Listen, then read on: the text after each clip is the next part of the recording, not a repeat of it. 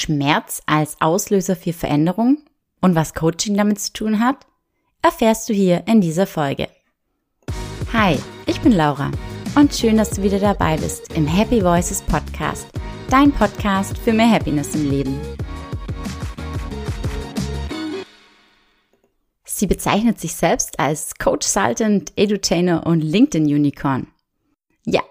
Falls du noch nicht weißt, von wem ich spreche, ich spreche von Dr. Natalia Wichowski.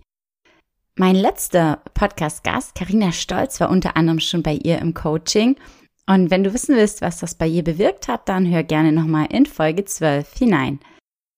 Natalia erzählt uns nun aber in dieser Folge über sich und große Veränderungen in ihrem Leben, die durch Schmerz ausgelöst wurden und wo ihr auch Coachings geholfen haben, in eine wirkliche Transformation zu kommen und im Prinzip sogar mit dem alten Leben komplett zu brechen.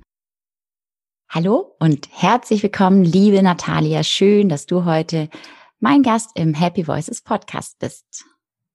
Vielen lieben Dank, Laura. Ich freue mich auf unser Gespräch. Ja, ähm, dann lass uns direkt starten. Ich freue mich auch. Tatsächlich, ich möchte direkt mal kurz einsteigen mit deinem diesjährigen Motto deiner persönlichen Weiterentwicklung. Das hast du mir voraus schon erzählt. Weißt du es denn selbst noch? ja, dieses Jahr ist das Jahr der Beziehung beziehungsweise Beziehungen zu mir selbst, zu anderen und diese Reise habe ich angefangen im Januar und es geht wirklich darum zu gucken, wie kann ich noch sanfter zu mir sein? Wie kann ich, wie kann ich mich selbst noch mehr feiern? Das Lieben und das Akzeptieren, das habe ich. Aber wie kann ich mich wirklich zutiefst wertschätzen und feiern? Und wie kann ich noch schönere und tiefere und besondere Freundschaften aufbauen?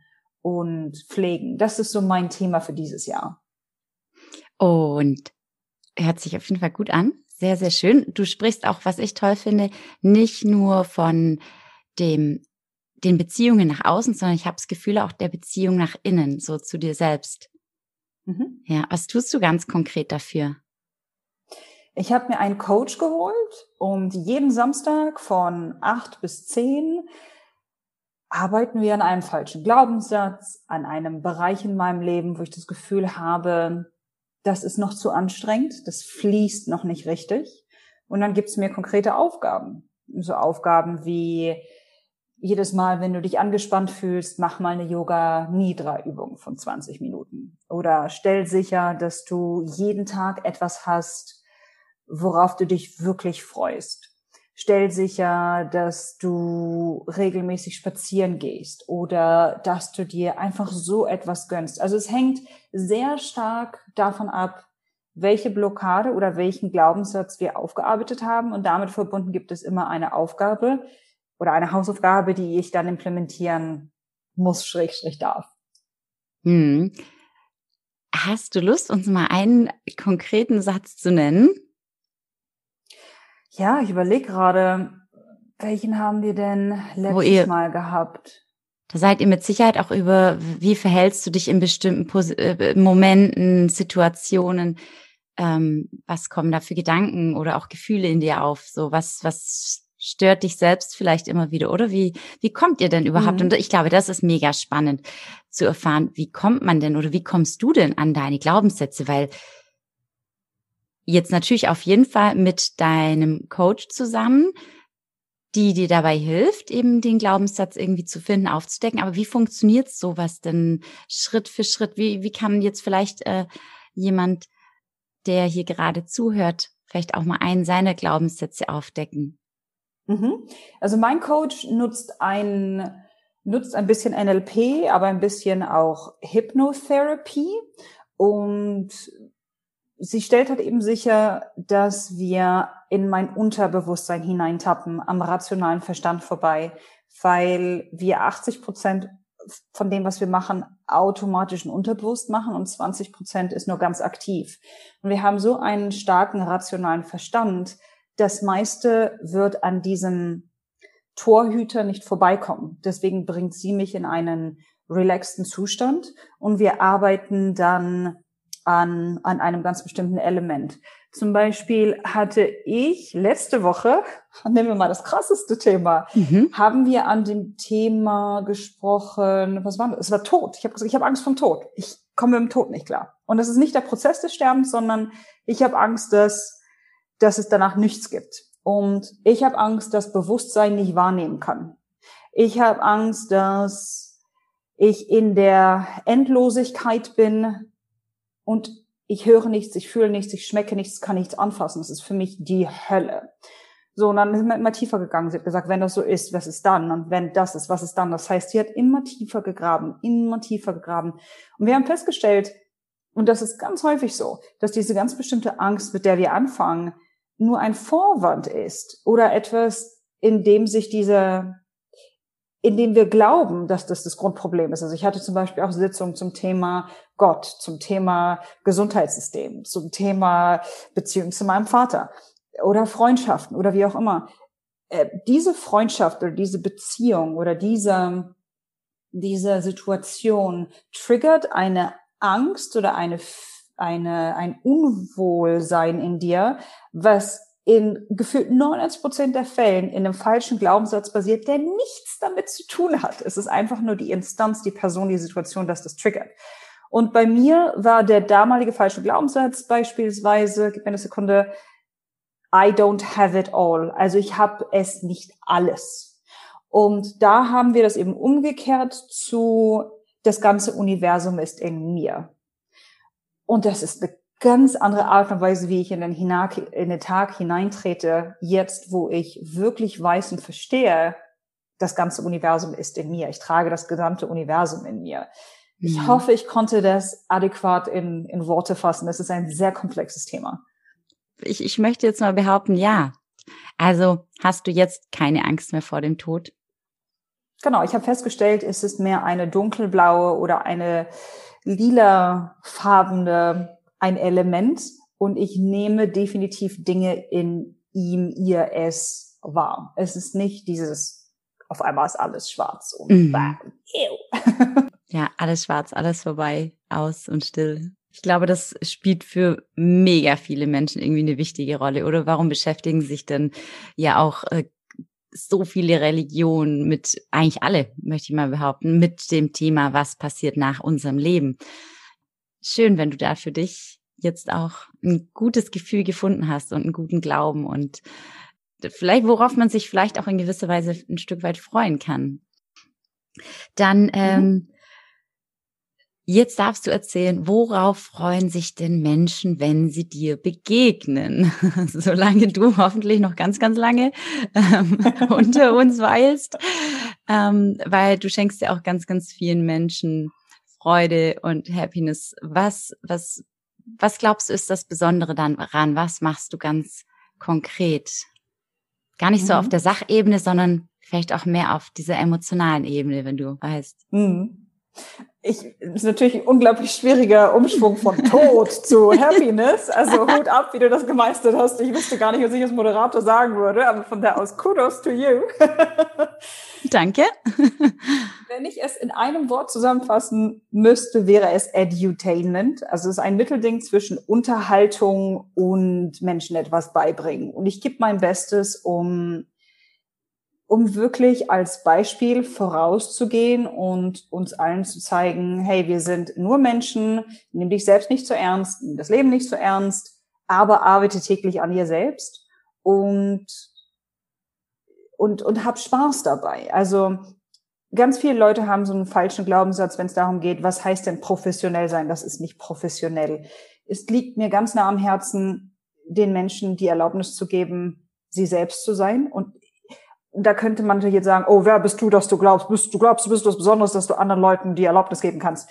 Letzten Endes, die einzige Person, die dir die Erlaubnis geben kann, bist du selbst, aber wir nehmen diese, dieses Okay, diese Erlaubnis nicht an. Und ich merke in meinem Content, in meinem LinkedIn-Gruppencoaching, in der Interaktion mit, mit Menschen, wenn ich auf einer Bühne stehe, das ist ganz häufig dieses, aber ich kann das doch nicht machen. Wer bin ich denn? Darf ich das? Ich sage immer, klar darfst du das. Ich gebe dir jetzt hiermit die Erlaubnis. Mhm. Selbst zu sein, Mensch zu sein, glücklich zu sein, die eigene Definition von Glück und Erfolg für sich herauszufinden und ja, einfach, einfach auch mal das in Frage zu stellen, was alle Leute oder was uns beigebracht wird. Viele Leute machen das nicht. Und da gebe ich mein Bestes, um das zu reflektieren, vielleicht auch mal einen Spiegel vorzuhalten und ja, da, die Leute daran zu erinnern, dass sie, dass sie ein schönes und erfülltes Leben leben müssen und dass vielleicht okay oder in Ordnung nicht das Ultimatum ist, dass da noch mehr geht. Auch wenn wahrscheinlich die Nachbarn oder deine Eltern oder wie auch immer mit den Augen rollen und sagen, ach, du glaubst, du bist was Besonderes. Ja, bin ich. Also richtig gut vom ja ersten, ähm, was gar nicht so happy erscheint, ähm, dann auch wieder umzuschwenken. Und voll spannend dein Ansatz. Genauso ist es, dass wir uns selber häufig eher limitieren. Und wenn jemand von außen kommt und nämlich sagt, doch, hey, du kannst, du darfst, auf einmal denkt man, ah, okay, wenn wenn die oder der das sagt, dann ähm, muss es wohl wirklich stimmen. Und dann äh, bist du auch bestimmt für einige Mutausbrüche, geht's ja auch im Netz immer mal wieder herum, ähm, verantwortlich. Du bist heute super positiv, arbeitest ganz, ganz intensiv an dir. Jetzt warst du aber irgendwann auch mal bestimmt nicht ganz so happy und glücklich und optimistisch und zuversichtlich und resilient, möchte ich jetzt auch, mal sagen, weil ich ganz viele Resilienz-Skills bei dir entdecke. Wann war das und äh, wie kamst du auch aus dieser Zeit wieder heraus? Das war vor sieben Jahren. Vor sieben Jahren war ich in meinem zweiten Beruf. Also ich habe studiert, hab dann bin dann von Deutschland ausgewandert in die Emirate ausgewandert, habe dann meinen ersten richtigen Job nach dem Studium gehabt für dreieinhalb Jahre, habe dann den nächsten richtigen Job gehabt für zweieinhalb Jahre und habe dann für mich so festgestellt, oh, weißt du was, ich lebe mein Leben basiert auf einer Illusion. Und zwar auf der Illusion, dass ich in meinem nächsten Job glücklich sein werde. Dabei weiß ich gar nicht, was Glück für mich heißt. Und externe Leute, Menschen, Zertifikate und all der ganze Kram, dieser weltliche Kram um mich herum sagt, wow, du bist so erfolgreich, wow, du hast es geschafft. Und ich habe in den Spiegel geguckt und habe gesagt, du bist eine Niete, du hast überhaupt nichts geschafft. Und das ging, ich kam an so einen Punkt an, in dem ich mir wirklich ja nicht mehr in die Augen schauen konnte im Spiegel, weil ich angewidert war vor der Person, die ich gesehen habe. Ich habe viel zu viel Zucker gegessen, zu viel Kaffee getrunken, am Wochenende auch mal ein paar Gläser Rotwein oder Sekt zu viel, permanent Sachen eingekauft, weil ist ja Sale. Und da habe ich festgestellt, wow, da ist irgendwas richtig kaputt. Also das muss ja irgendwie, das ist ja eine Reaktion zu etwas, was passiert. Und dann hatte ich noch ein Problem mit meiner Doktorarbeit und musste den Doktorvater wechseln und all das wurde zu viel. Ach, und dazu kam noch ganz krasser körperlicher Schmerz, also mit zweimal im Monat zu einem Arzt, beziehungsweise hier in den Raten ins Krankenhaus laufen und die meinten auch, pff, wir wissen nicht, was es ist, aber wenn sie so weitermachen, dann wird das chronisch und naja, dann wissen sie ja, was passiert. Also ich musste wirklich emotional, spirituell und körperlich am Ende meiner Kräfte sein, bevor ich mich dann aktiv dafür entschieden habe, mich zu verändern. Also es war dieser Schmerz auf unterschiedlichen Ebenen, der mich dazu gebracht hat, mal wirklich zu sagen, was heißt denn Happiness? Und was heißt denn Erfolg? Wer bin ich? Wie möchte ich leben? Wie möchte ich arbeiten? Was ist, wenn alles, was ich jemals wusste oder dachte, dass ich wusste, eine komplette Lüge oder Illusion ist? Das war 2014.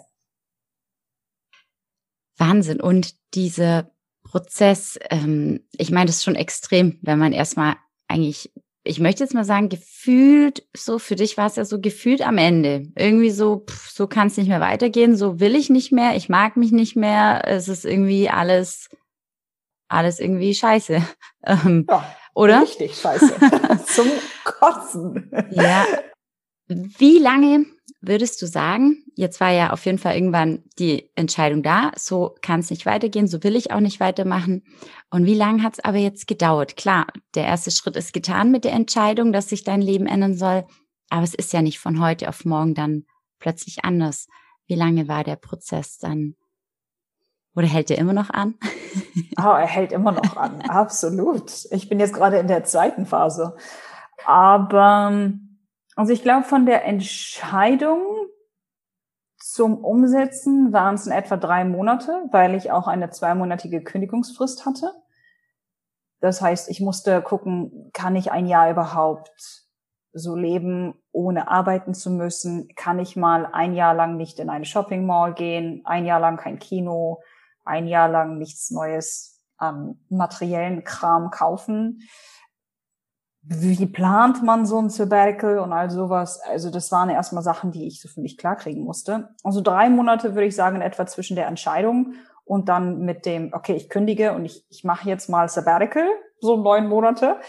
Und der Prozess selbst ich würde sagen, es sind Phasen. Also ich hatte so eine ganz krasse Phase von neun Monaten, in ich wirklich wie einmal in der Matrix die richtige Pille schlucken und mal der komplette Vorhang, also ja, der, der Vorhang der, der Scheinwelt oder der Welt, wie sie uns in den Medien und wie auch immer dargestellt wird, diesen Vorhang mal beiseite geschoben. Also es war neun Monate lang ziemlich krass mit um fünf Uhr aufstehen und lernen zu meditieren und meine Sprache umstellen, lernen, wie NLP funktioniert, Freunde aus meinem Leben, also sanft aus meinem Leben herausladen, weil ich selbst toxisches Verhalten hatte und einige meiner Freunde ein grausames Verhalten hatten zu sich selbst und mir gegenüber. Viel Veränderung, bis es dann so in etwa glaube, nach sechs Monaten kam so das, aha, ich verstehe, dass ich nichts verstehe und dass es die Wahrheit nicht gibt. Und dann ging es wirklich darum, mir eine neue Zukunft, ein zweites Ich, eine, ja, was ist es denn, einen zweiten Lebensstil aufzubauen. Und ich würde sagen, das hat dann mh, so drei, vier Jahre gedauert, bis ich da angekommen bin, bis ich gesagt habe, wow, das funktioniert wirklich. Und die letzten zwei Jahre waren dann wirklich das, das Ernten, was ich gesät habe. Also die letzten zwei Jahre waren wirklich so, wow, jetzt funktioniert das großartig. Und jetzt bin ich an so einem Punkt in meinem Leben angekommen, dass ich sage, alles, wo ich momentan bin, das habe ich mir vor sieben Jahren, das, das konnte ich mir nicht vorstellen. Also das, dass das funktioniert, dass das mal so sein wird, dass ich mir das alleine aufbauen kann, beziehungsweise mit Leuten, die mir helfen, das aufzubauen. Und jetzt bin ich an so einem Punkt angekommen, dass ich sage, okay, und das ist es nicht. Also jetzt bin ich in so einer zweiten Phase von, deswegen halt eben der Coach, um zu gucken, wo bin ich wieder in diese Falle getappt, dass ich nicht 100% so lebe, wie ich leben möchte. Und da habe ich ganz klar gesagt, es ist, es muss definitiv noch irgendwie die Beziehung zu mir selbst sein, beziehungsweise die Leute um mich herum. Das ist etwas, da habe ich niemals mit einem Coach dran gearbeitet oder niemals so wahnsinnig viel Zeit investiert, insbesondere wenn es um den Aspekt geht. Ähm, Im Englischen sagt man honor yourself. Also dieses honoring yourself, da, da habe ich nie drüber nachgedacht. Und deswegen ist dieses Jahr so das Element, an dem ich sage, okay, lass uns noch mal tiefer gehen, um dann eben noch höher zu leben, fliegen sein. Klingt fantastisch. Wir haben wunderbar wieder die Brücke zu, vom, zum, vom Anfang hier jetzt zum Ende geschlossen. Was du jetzt für dich, wie du für dich jetzt auch Happiness so ein Stück weit lebst, definierst, was für dich da jetzt auch wirklich dazugehört. Und Essen gehört ja auch immer dazu. Deswegen verrat mir doch mal kurz, welches Essen oder welches Lebensmittel macht dich denn besonders glücklich? Kokosnüsse. Ich liebe Kokosnüsse. Also, wenn du so eine, so eine fresh Coconut hast, aus der ich, ist es Thai? Ich glaube, es ist die, Kai, die Thai Coconut. Mhm. Wenn du aus der trinken kannst, wenn du äh, Kokosnusschips hast, Kokosnuss Joghurt, was eine großartige Alternative ist zu Milchprodukten. Sensationell, das ist so cremig, das Zeug. Kokosnuss, Milch zum Kochen für Curries. Boah, also ich Kokosnuss.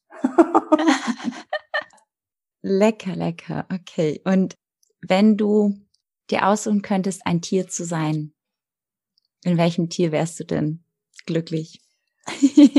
Das ist witzig, weil ich weiß nicht, ob ich darin am glücklichsten wäre, aber Menschen sagen, wenn ich ein Tier wäre, wäre ich ein V.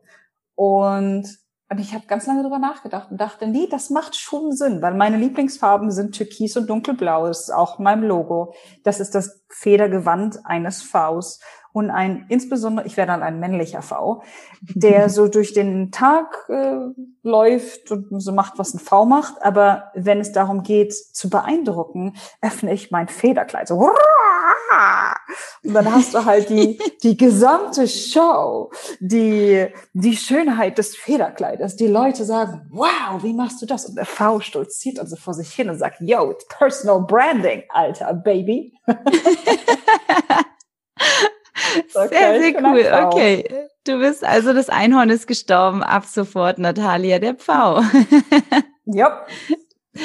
ähm, gut. Und jetzt äh, gib bitte noch deinen ultimativen Happiness-Hack an uns weiter. Du musst Happiness für dich selbst definieren und lass dich nicht von dem verunsichern, was andere Leute sagen, was sie happy macht und schlag dich dafür auch nicht zusammen. Und für den schlimmsten Notfall, erstell dir eine Liste. Und erstell die Liste, wenn du extrem happy bist. Zehn Dinge, die ich machen kann, wenn ich unhappy bin. Und wenn du in diesem Slump, in diesem Tief drin bist, dann hör deinen Lieblingssong, äh, tanze, singe, geh an die frische Luft, äh, isst am Kokosnusseis, schau dir deinen liebsten Comedian an, ruf deine beste Freundin an, was auch immer es ist. Das sind so Sachen, die, die, die mich glücklich machen. Und diese Happiness-Notfallliste ist sowas von wertvoll. Das wird dir, es wird dich eine Menge weiterbringen im Leben. Danke, danke fürs Teilen. Und auch danke, dass du uns heute so viele schöne Einblicke gegeben hast, so viele spannende, interessante Einblicke in dein Leben, in deine Definition deine Vorstellung von Glück, wie du daran arbeitest, an dir arbeitest, was du nach außen trägst. Also vielen herzlichen Dank, dass du diesen Podcast heute bereichert hast. Sehr, sehr gern. Und wenn dich Dr. Nat, wie sie sich auch nennt, Dr. Natalia Wichowski, nun begeistert hat und du noch mehr von ihr sehen, hören, lesen willst, dann ähm, findest du alle Links dazu in den Show Notes. Ich habe in dieser Folge einmal Resilienzfaktoren angesprochen und dass ich diese bei Natalia immer wieder im Gespräch gefunden und entdeckt habe. Deshalb steigen wir in der nächsten Woche noch ein Stück tiefer in dieses Thema ein. Ich habe dazu einen ebenso besonderen und interessanten Interviewgast, nämlich Wolfgang Roth. Und wenn auch du vielleicht einmal Gast in meinem Podcast sein möchtest, oder jemanden kennst, den ich unbedingt einladen sollte, dann schreib mir doch gerne eine Nachricht und über dein Abo bei Spotify oder eine gute Bewertung bei Apple Podcasts freue ich mich natürlich ebenso. Danke für deinen Support. Ich wünsche dir alles Liebe und sage bis bald, deine Laura.